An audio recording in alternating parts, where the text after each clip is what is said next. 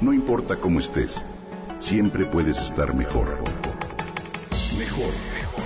Con Vargas.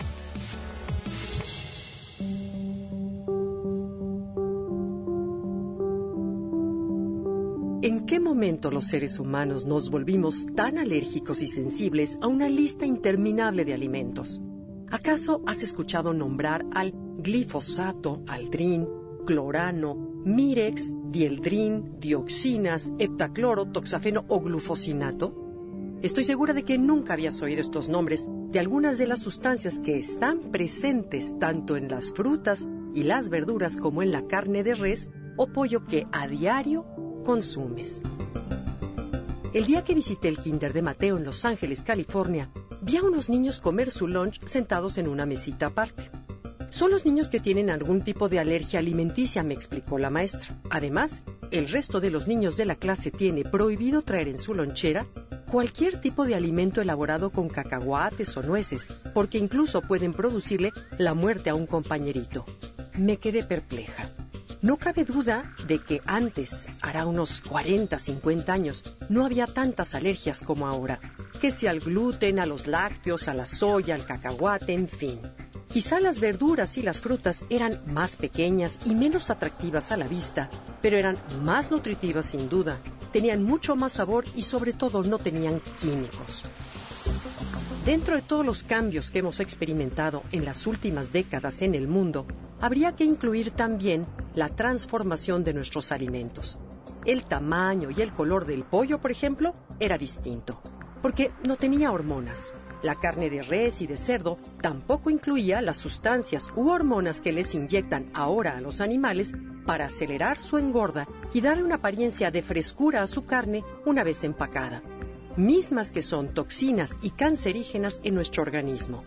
Por ejemplo, ¿te suenan familiares las palabras clenbuterol, dietilestilbestrol o salbutanol?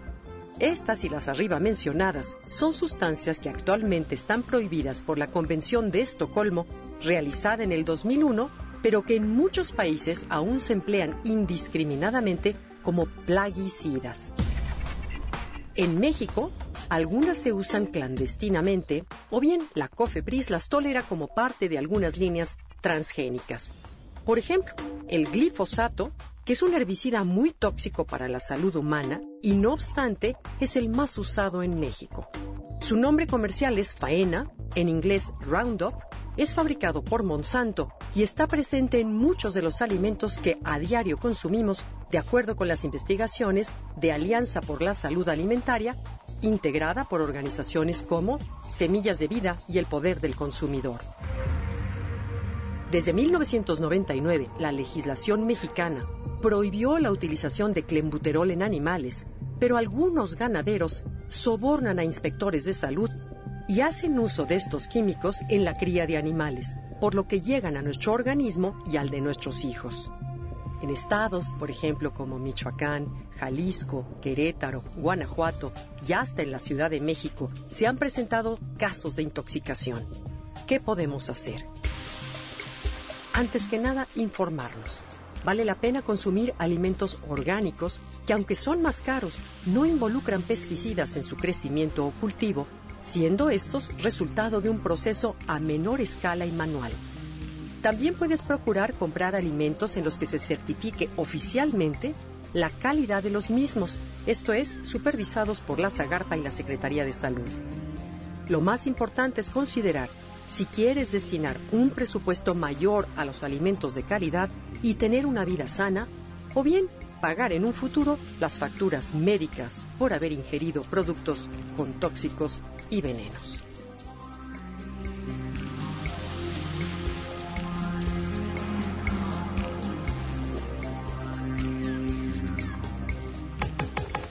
Comenta y comparte a través de Twitter. Gaby-Barra.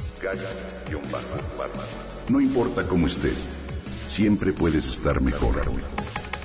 Mejor, mejor. Con Gaby Vargas.